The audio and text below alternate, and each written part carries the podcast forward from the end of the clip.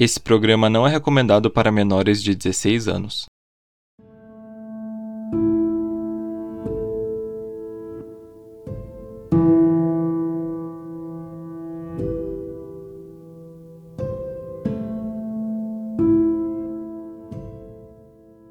1974, um corpo de uma desconhecida foi encontrado em uma pequena cidade litorânea dos Estados Unidos gerando um dos maiores mistérios do estado de Massachusetts. Mas será que é possível que um clássico do cinema ajude a desvendar o caso? Esse é o podcast Clube dos Detetives. Eu sou Rodolfo. E eu sou a Patrícia. E hoje vamos falar sobre o misterioso caso da Senhora das Dunas. Agora fiquem com os nossos recados e a gente já volta.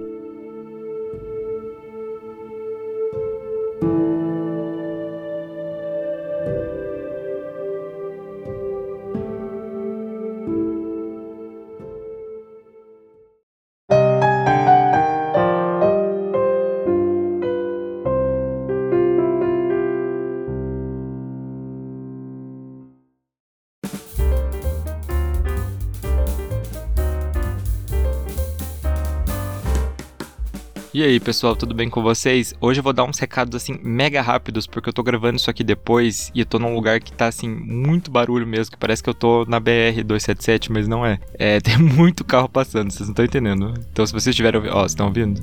É o carro que tá passando. Mas enfim, é, quero agradecer todos os feedbacks aí que eu tenho recebido dos episódios, a galera falando que gosta muito do nosso trabalho. Muito obrigado, gente. É, semana passada não teve episódio, eu nem cheguei a avisar vocês. Eu tava com a garganta toda ferrada por causa de refluxo. Eu fiquei três semanas com dor de garganta, achei que tava com tudo quando fui lá era refluxo. Agora eu tô melhor, minha voz tá saindo já direito, porque antes não tava. É, e aí misturou com faculdade e um milhão de coisas. Eu nem queria ter não deixado vocês sem episódio, mas eu fiquei tão de saco cheio de mim mesmo aquele dia que eu nem cheguei a avisar vocês, então eu peço desculpas. E os nossos recadinhos de sempre. Entre lá no nosso site para ver as fotos do caso. Não deixem de seguir a gente nas redes sociais, podcastcdd, tanto no Twitter quanto no Instagram. E entre lá no nosso apoia-se, o apoia.se barra podcastcdd. Veja as nossas recompensas, os nossos apoios.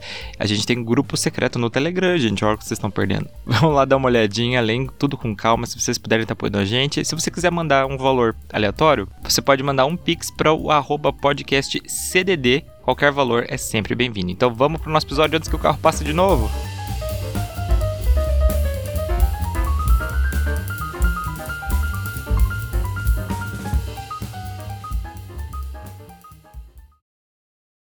O caso aconteceu na pequena cidade litorânea de Provincial, que fica no estado de Massachusetts, nos Estados Unidos. A cidade tem cerca de 3 mil habitantes, mas durante o verão o número de turistas chega a 60 mil. Provincial é conhecida por suas atividades artísticas e é um dos destinos de férias mais procurados pela comunidade LGBT americana. No dia 26 de julho de 1974, a família Metcalf estava voltando de uma caminhada com seu cachorro quando um dos cães ficou bastante agitado, acabou conseguindo se soltar e saiu correndo. Uma das crianças da família, uma menina de 12 anos chamada Leslie Metcalf, correu atrás dele por cerca de 15 metros até perceber que o cachorro tinha parado e começou a cheirar alguma coisa foi quando ela se aproximou e viu que tinha ali um corpo já em decomposição.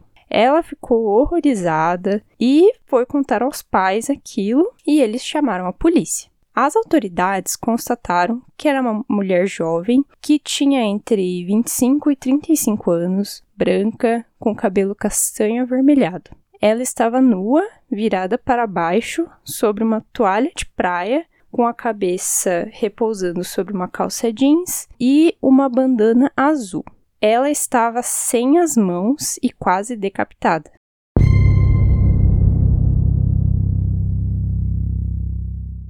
Ao levar o corpo para autópsia, ficou constatado que a vítima tinha um corpo meio atlético, ela tinha 1,68 de altura e 66 quilos. A autópsia revelou que a causa da morte foi traumatismo craniano causado por uma ferramenta militar de entrincheiramento, que é assim que eles descrevem, que é uma espécie de pá pequena. Após a morte, ela ainda foi agredida sexualmente com um pedaço de madeira. As autoridades acreditavam que ela teria sido morta em outro lugar e seu corpo teria sido depositado na duna de areia. Isso porque não havia nenhum vestígio do crime pelas redondezas. Como ela estava sem as mãos, não foi possível conseguir nenhuma digital, e naquela época também as técnicas de DNA ainda estavam começando.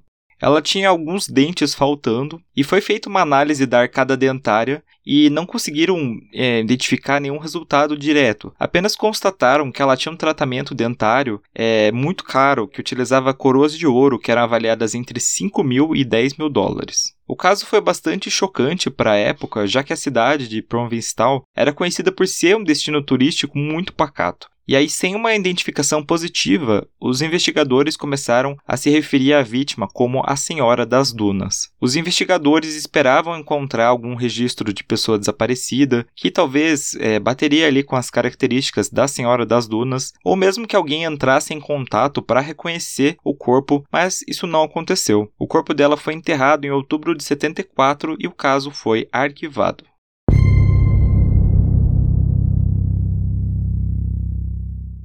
1979, foi realizada uma reconstrução facial em argila e essa reconstrução foi liberada ao público. Os seus restos mortais foram exumados pela primeira vez em 1980, mas nada de novo foi encontrado. Em 1981, os investigadores descobriram uma pista. Eles foram informados que a Senhora das Dunas era bastante parecida com uma mulher que tinha sido vista com um mafioso chamado Whitey Bulger. Nos anos 70, o Bulger era conhecido por mandar matar e remover os dentes dos seus inimigos. A polícia procurou uma ligação direta do assassinato com ele, mas não conseguiram encontrar nada e ele acabou sendo assassinado na prisão em 2018. A polícia seguiu algumas pistas no passar das décadas, como uma mulher canadense que disse ter visto seu pai estrangular uma mulher em Massachusetts no começo dos anos 70. E uma outra mulher que disse que a Senhora das Dunas poderia ser a sua irmã que tinha desaparecido em Boston em 74. Mas essas duas pistas não levaram a lugar nenhum. Com o passar do tempo, surgiram três nomes de pessoas de interesse. Duas delas, a Frances Willalt de Montana e a Vicky Lamberton, foram logo descartadas, mas uma terceira, uma mulher chamada Rory Jenny Kinziger, ela se encaixava no perfil ali da Senhora das Dunas. A Rory, ela era uma conhecida traficante de drogas da região e ela tinha fugido da prisão um ano antes do corpo ser descoberto. Mais tarde foi realizado um teste de DNA comparando com a mãe da Rory, mas o resultado foi negativo. Em 2004, um homem chamado Hayden Clark confessou que tinha matado a Senhora das Dunas em Cape Cod, que também fica em Massachusetts, através de uma carta que ele enviou para um amigo. Além disso, ele mandou dois desenhos, um de uma mulher nua e sem calça, deitada de bruços, e outra de um mapa apontando para onde o corpo foi encontrado. A polícia não levou em consideração essa confissão porque o Hayden Clark ele já tinha afirmado que tinha matado muita gente em vários estados e nenhum dos casos que ele tinha falado foi comprovado, além dele sofrer de esquizofrenia paranoica, o que causava realmente aí uma baixa né, na veracidade dos relatos dele.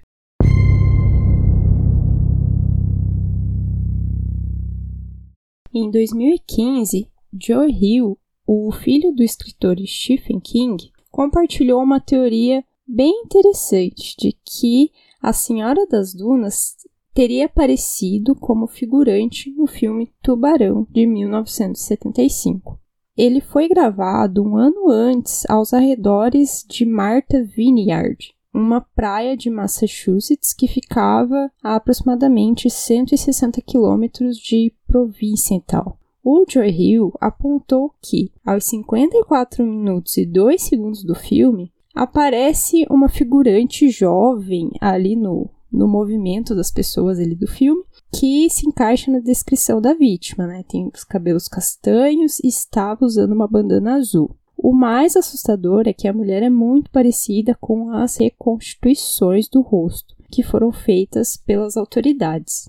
A teoria acabou repercutindo bastante na internet. Então o Joe Hill, ele conversou com um amigo dele que era agente do FBI e ele resolveu levar essa teoria aí adiante. o caso passou para os cuidados da investigadora Meredith Key Lobor, e ela descobriu com a ajuda do escritor que tinham mais cinco figurantes que parece que usavam a mesma bandana e que a suposta senhora das dunas ela não estava usando a mesma calça jeans que foi encontrada junto com ela. Para piorar, não existia qualquer contrato ou mesmo uma lista de figuração com o nome dos extras que participaram das filmagens, então não tinha como achar quem era aquela mulher. O Joey Hill ele disse em entrevista: duas coisas surpreendentes aconteceram em Cape Cod no verão de 74. Uma é que o Steven Spielberg filmou o Tubarão e a outra é que alguém assassinou essa mulher nas dunas nos arredores de Provincetown e escapou disso. E apesar desse novo direcionamento do caso, nenhuma pista nova apareceu. O corpo da Senhora das Dunas foi exumado mais duas vezes, em 2000 e em 2013. Foram obtidas amostras de DNA que foram colocadas né, em bancos de dados para futuras comparações, mas por enquanto a identidade da Senhora das Dunas ou quem fez aquilo com ela são mistérios que ainda estão sem solução.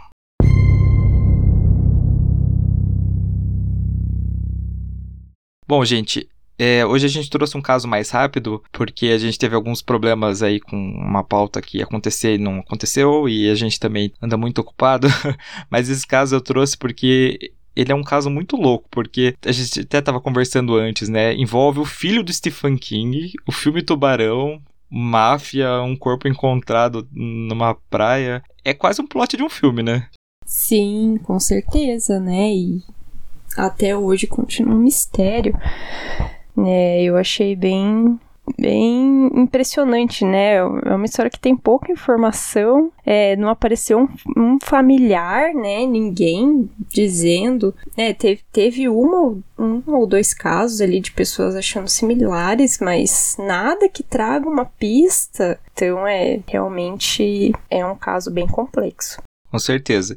Assim, não dá para negar que o, a mulher que aparece lá no filme, ela não é parecida, porque realmente ela é bem parecida, e ela tá com uma bandana azul e tal. É, quanto a calça jeans aí, eu não entendo muito de calça jeans, né, mas disseram que não parece, é porque não parece mesmo. E, mas ela realmente, fisicamente, assim, ela é bem parecida com a mulher. Pode ser que ela tenha sido um extra ali no filme, Assim, pode, né? O filme foi gravado nas redondezas, a gente não sabe a história dessa mulher.